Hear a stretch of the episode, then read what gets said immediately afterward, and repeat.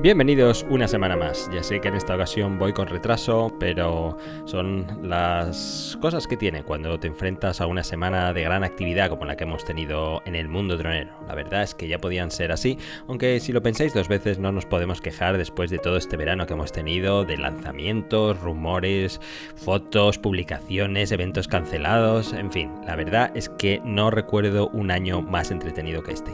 Si vienes del vídeo, que mm, si vienes de, de YouTube, y has visto mi último vídeo con fecha de publicación 23 de agosto de 2018, este canal, este podcast de hoy te va a sonar un poco parecido.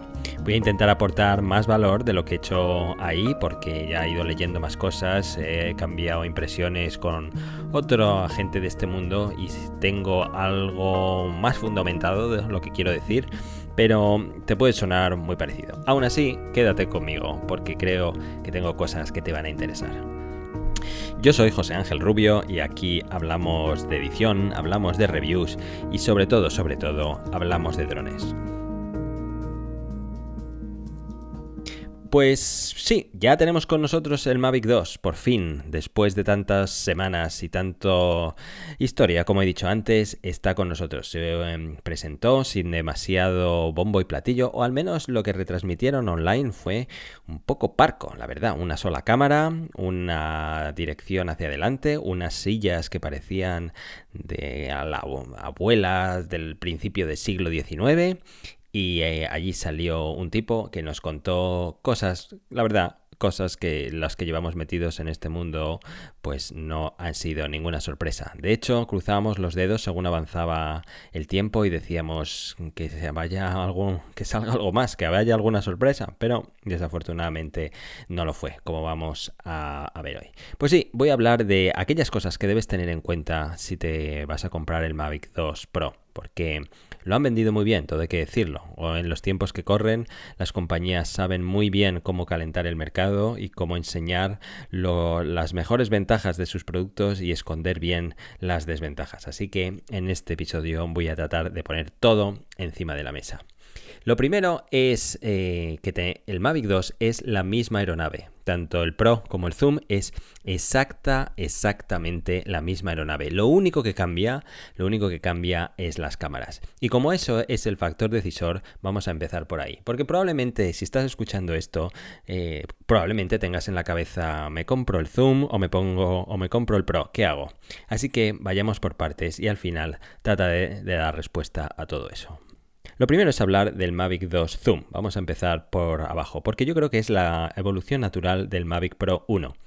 Si quieres actualizar y quieres mantenerte más o menos en el mismo rango de precios y lo que dije en el vídeo, si tienes una experiencia de algo así en torno a un año, de vuelo, yo iría al Mavic 2 Zoom y te explicaré al final por qué. Eh, tenemos un sensor de 1 partido por 2,3 pulgadas, es el sensor típico que hemos estado viendo hasta ahora en todas las cámaras de drones de consumo. Y, ya sabéis, la gran diferencia es que el zoom es óptico 2X eh, con lentes de 24 a 48 milímetros y un angular de entre 83 y 48 grados. Eh, hay una apertura de 2,8 a 3,8 pero no es, no es manual, es algo que se hace automáticamente y puedes hacer fotos de hasta 12 megapíxeles. Em, la cámara en cuanto a vídeo son 4K a 30 frames por segundo, pero no os dejéis de lado que a 2,7 graba a 60 frames por segundo y a 1080 es 120 frames por segundo. Es sencillamente de las cosas que quiero probar. 120 frames por segundo a 1080 es una calidad muy decente que si además publicas algo online, eh, te puedo garantizar que la mayoría de la gente lo va a acabar viendo en una pantalla de unas 7 pulgadas y es una calidad espectacular. Utiliza el codec H265, que hablaré algo un poco más tarde, y una profundidad de color de 8 bits, que son los 16 millones de colores que estamos acostumbrados a ver. Todo esto em, viene con algo interesante a discutir ahora mismo. Tanto el Pro como el Zoom cuentan con un obturador digital. ¿Y esto qué quiere decir?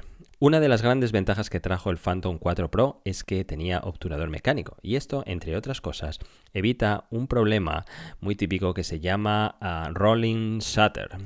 Esto, para explicarlo en un podcast, es de esas cosas que me las voy a, a ver canutas, pero lo voy a intentar. Cuando haces una filmación de algo que está en movimiento, pongamos unas hélices, unas ruedas, o cuando vuelas en paralelo sobre una carretera y hay muchas farolas, digamos, el obturador no es capaz de hacer imágenes completas y se ve la imagen como si estuvieras viendo a través de una persiana eh, veneciana, de estas de tablas. Eso es el, el rolling shutter. La verdad es una de las cosas que tengo ganas de probar y a ver si ocurre, porque si fuera así tendríamos una gran desventaja muy importante que podría ocurrir en aquellas situaciones donde hay un patrón muy repetitivo en la imagen. La gran ventaja viene con el Mavic 2 Pro, la joya de la corona y el modelo que todos estábamos esperando por ese sensor de una pulgada Hasselblad. Hasselblad, como muy bien me han puntualizado en el vídeo, es un fabricante sueco. Dije por error que era suizo, es sueco. Y eh, al igual que las lentes Leica, y eh, son cámaras de muy altísimo nivel y que si fuera verdad que estuvieran incorporando bien sea la lente o el sensor, seguramente el dron se dispararía a 5.000 dólares o más. Así que habrá alguna, probablemente software eh, en común, probablemente alguna electrónica menor, pero el sensor que mm, está incorporado más que probable es que sea Sony, aunque es de una pulgada y no eh, lo quiero poner de lado como si fuera un menosprecio, de ninguna manera, seguro que es espectacular, porque aparte de tener mejor calidad, mejores condiciones en poca luz, más profundidad de color mm, y más alto rango dinámico, algo que han enfatizado que lo han mejorado mucho, es posible hacer fotos a 20 megapíxeles, 4K 30 frames por segundo, pero lo que más, lo que más me emociona de todo esto y tengo una ansia espectacular por probar son los 10 bits en D-Log M. Dicho de otra manera, em, lo que es posible hacer de esta manera es que eh, mientras que en 16 millones de colores es posible obtener 256 variedades por cada color, ahora es posible obtener 1024 variedades por cada color. Es la ventaja de los 10 bits. Y en lugar de tener 16 millones de colores, ahora vamos a tener mil millones de colores. Así que hay mucha más variedad en sombras, en, puestas de sol, en amaneceres, todo esto vamos a tener mucha más riqueza de colores. Y si empezamos a editar, añadimos uh, LUTs o cualquier otra modificación, esto va a ser el paraíso. También, no nos olvidemos que va a implicar mucho más trabajo, pero es verdad, es que este es el tipo de trabajo que no me importa personalmente emplear tiempo en ello. Otro de los temas que quiero hablar es el codec.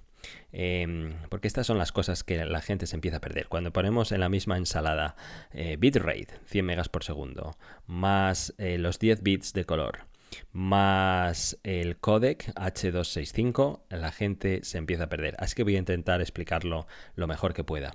El codec es la capacidad de comprimir la imagen sin pérdida de calidad, de manera que pueda ser eh, transportable o que se pueda trabajar de manera sencilla. De lo contrario, tendríamos archivos de hasta teras y las máquinas actuales no podrían hacerlo.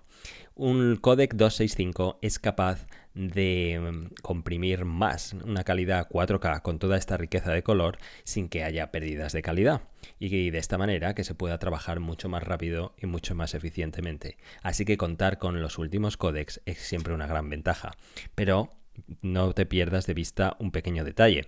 Tienes que tener acorde tu máquina. Es decir, si tienes un equipo muy viejo, o diría yo de algo más de 5 años, eh, es posible que sufra mucho para manejar este nuevo codec. Así que, eh, igual, es como viene ocurriendo en este mundo.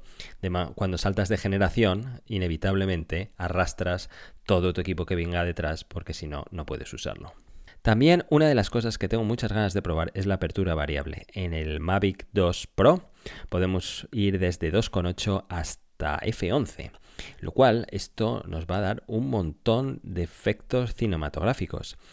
intentar, intentar visualizar esto que voy a explicar. Estás haciendo un punto de interés con eh, donde tienes en el primer plano el punto de interés que digamos que es un faro un faro marítimo y al fondo tienes un atardecer.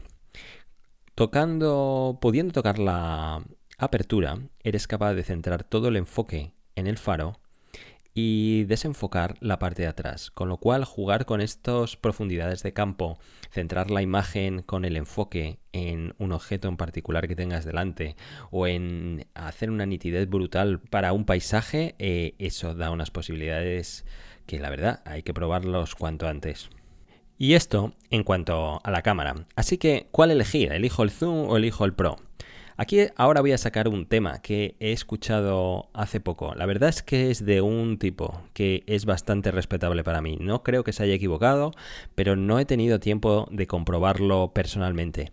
Así que tratarlo con pinzas, con buenas pinzas, pero con pinzas al fin y al cabo. Y es que DJI ofrece la posibilidad de si que compras un Mavic 2 Zoom y pongamos que ah, más adelante eh, decides dar un paso hacia adelante y actualizar al Mavic 2 Pro, es posible hacerlo. Ellos te reemplazan la cámara una por la otra, eh, previo pago de un fee que probablemente sea mayor que la diferencia de precio entre los dos, pero eh, es una opción a tener en cuenta si estás dudando.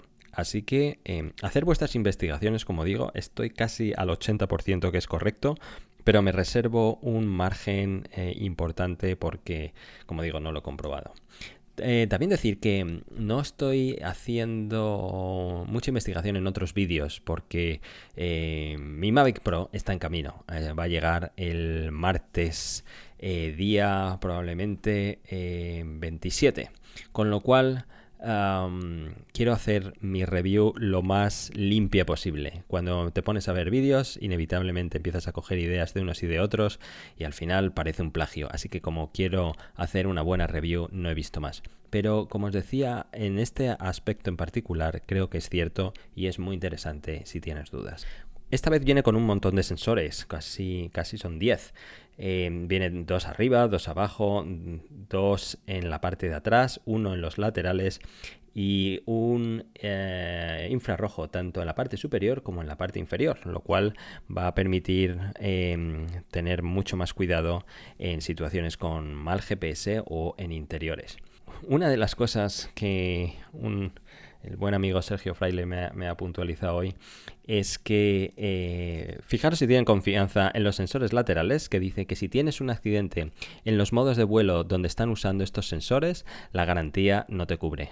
Aparte de esto, viene con un LED eh, alguien ha debido tener la felicidad de decir, oye, ¿no sería interesante ahora ponerle una luz a medida que aterriza como si fuera una nave espacial o algo así? Y eh, bueno, estas son las cosas que me encantan de las compañías, ¿no? Cuando tienen esa personalidad donde sale el verdadero ingeniero que lleva adentro, eh, su lado más friki y deciden, sí, ¿por qué no? Así que el Babic 2 cuenta con una pequeña luz que se activa cuando aterriza. Así que bueno, un detalle interesante y, y por qué no, divertido. La batería son 27 eh, minutos en pruebas reales, no son los 31 teóricos, esos 31 no se consiguen mm, nada más que eh, probablemente en situaciones casi de rozamiento cero, en un laboratorio, cosas de ese estilo, y tarda una hora y 14 minutos para cargarse. El control remoto es igual que el, que el Mavic Pro 1, es la pantalla es exactamente la misma, da la misma cantidad de información. Lo único que es diferente es que el switch lateral, en lugar de pasar de modo Sport a modo manual, tiene un modo adicional que es el modo trípode, lo cual viene muy a mano si estás volando en un entorno concreto y en lugar de saltar cuatro menús en la aplicación y perder tu batería correspondiente, saltas ese modo de vuelo y cambias tu modo de filmar. La rueda de la derecha también es completa, no es eh, a medio movimiento como es en el Mavic Pro, porque imagino que desde esa puedes controlar, seguramente que por defecto es como controlas la apertura. Está en dos frecuencias, 2,4 y 5,8 GHz como siempre y eh, el alcance está súper mejorado gracias al magnífico OcuSync 2.0. Ya era genial antes y lo han conseguido mejorar para poder llegar hasta 8 kilómetros en, América, norte y sur, y, eh, o en 5 kilómetros por la limitación que hay en Europa. De manera que de ahora mismo es posible transmitir a 1080p directamente desde la cámara de tu dron, lo cual hacer streaming en directo va a ser una maravilla o mucho más importante, que alguien me lo ha apuntado y es una verdad como un castillo. Si haces una foto a total resolución, la vas a tener en el acto, vista en tu teléfono, lo cual es magnífico. Me gustó mucho el hecho de que los modos de vuelo estuvieran rediseñados. Em, había veces en que los flujos de trabajo eran, eran un poco raros, como en el caso de CurseLog, o en el caso de em, eh, punto de interés, que eh, esto la verdad fue una curiosidad, lo grabé para hacerlo en el vídeo, pero como el vídeo me estaba quedando demasiado largo, lo quité, así que aprovecho ahora para decirlo. Active Track 2.0 ha sido ah, mejorado, como sabéis, el algoritmo ha sido rediseñado, eh, ahora usa sensores eh, por todas partes y aunque hay algún ángulo muerto, podemos decir que es omnidireccional, casi es capaz de evitar todas las direcciones y ha sido mejorado el sistema APAS, es decir, eh, son las siglas de eh, pilotaje asistido, sistema de pilotaje asistido. Quiere decirse que cuando ve un obstáculo, en lugar de detenerse, busca eh, una trayectoria para continuar su viaje y avanzar, no quedarse ahí parado. Además, si está siguiendo a un objeto y ese objeto se pierde detrás de una colina, un árbol o cualquier otro uh, impedimento que vea que le impide a la cámara captar ese objeto, es capaz de intuir la trayectoria y volverle a rescatar casi en tiempo inmediato. Sobre el papel pinta muy bien, estoy seguro que en la realidad pinta muy bien porque he visto a pruebas reales y va muy bien, pero yo quiero hacerlo, eh, quiero darle una vuelta de, giro a ese modo de vuelo y casi voy a intentar rehacer alguno de los planos que de, de vídeos en seguimiento como el que hice hace, hace poco. Pero decía que Active Track y punto de interés están muy relacionados ahora mismo, porque este algoritmo y esta forma, este flujo de trabajo que tiene Active Track ha sido trasladado a punto de interés. Quiere decirse que ahora, en lugar de ponerte encima de un objeto, señalarlo como el centro, hacer tu radio, señalarlo, marcar la altitud que quieras, marcar la velocidad y darle a aplicar y empezar a grabar, que eso casi se te van 5 minutos con mucha experiencia, probablemente 10 si no la tienes, y por lo tanto la batería correspondiente. Ahora, con Active Track, eh, esa tecnología, como digo, se lleva a punto de interés, simplemente dibujas un recuadro del punto en el que quieres que sea eh, el que se grabe y de esta manera eh, el dron lo hace todo él solo. Así que esos fallos que probablemente te han ocurrido que hacías elipses, no hacías circunferencias y que en uno de los lados te quedaba perfecto la, la órbita y en otros a lo mejor pasabas casi por encima, eh, son cosas del pasado también. Así que muy interesante para probar. Hay tres modos, hay, hay dos modos nuevos dependiendo de una máquina o la otra. Eh, hiperlapses vienen los dos eh, y además hay tres, tres, tipos de hiperlapses. Uno que se llama libre, es decir, que marcas un punto 1 y un punto 2 y la duración del vídeo y hace así el, el hiperlapse o círculo, que es en trayectoria circular, o con waypoints, de manera que marcas 3-4 puntos en la trayectoria y siguiendo ese camino hace el, el, el hyperlapse o el hiperlapse. Cosa en la que necesito probar urgentemente, sobre todo de noche, que es cuando acusaba más los problemas. Y ahora que tenemos mejor cámara, con apertura variable, eh, mejores condiciones en poca luz, esos hiperlapses tienen que quedar perfectos. Y en el modo zoom, eh, en, el, en, el, modelo zoom tenemos el modo de vuelo en dolly zoom, que mm, la verdad es que aunque se puede conseguir en la edición, hay que tener en cuenta que al tener esa óptica de 24 a 48 milímetros, ahí se le puede dar un toque extra al modo que eh, no se podría conseguir con una cámara normal. Es decir, es conseguir este efecto que se llama parallax, que es como que el objeto em, está fijo y el efecto vértigo que hace el fondo es capaz incluso de hacer trayectorias circulares. Mm, eso estoy dándole vueltas que quizás se podría conseguir si eh, grabas en 4K y después el vídeo final puede ser a 1080 y tienes ese extra de definición para ampliar la imagen. Pero bueno, todo esto ya se andará en mi review. Así que, ¿qué hacer? ¿Cojo uno o cojo otro? Bueno, hablemos también de lo malo. Hablemos de lo malo. Lo malo es que las cámaras no son intercambiables. A no ser eso que he dicho antes de que si te cansas de uno es posible mandarlo de JI y que te lo manden con una cámara nueva. Pero en circunstancias normales no puedes cambiarlo por una cámara de otro tipo, algo que sería genial. Eh, algo así como lo que hace el Inspire, pues esto no se puede. Además, esta cámara tampoco se puede quitar del dron e instalarla en un gimbal portátil, el Osmo que habíamos soñado donde podrías meter esta cámara. Lamentablemente, eso quizá fue un proyecto que no, no descarto que exista eh, en alguna futura generación.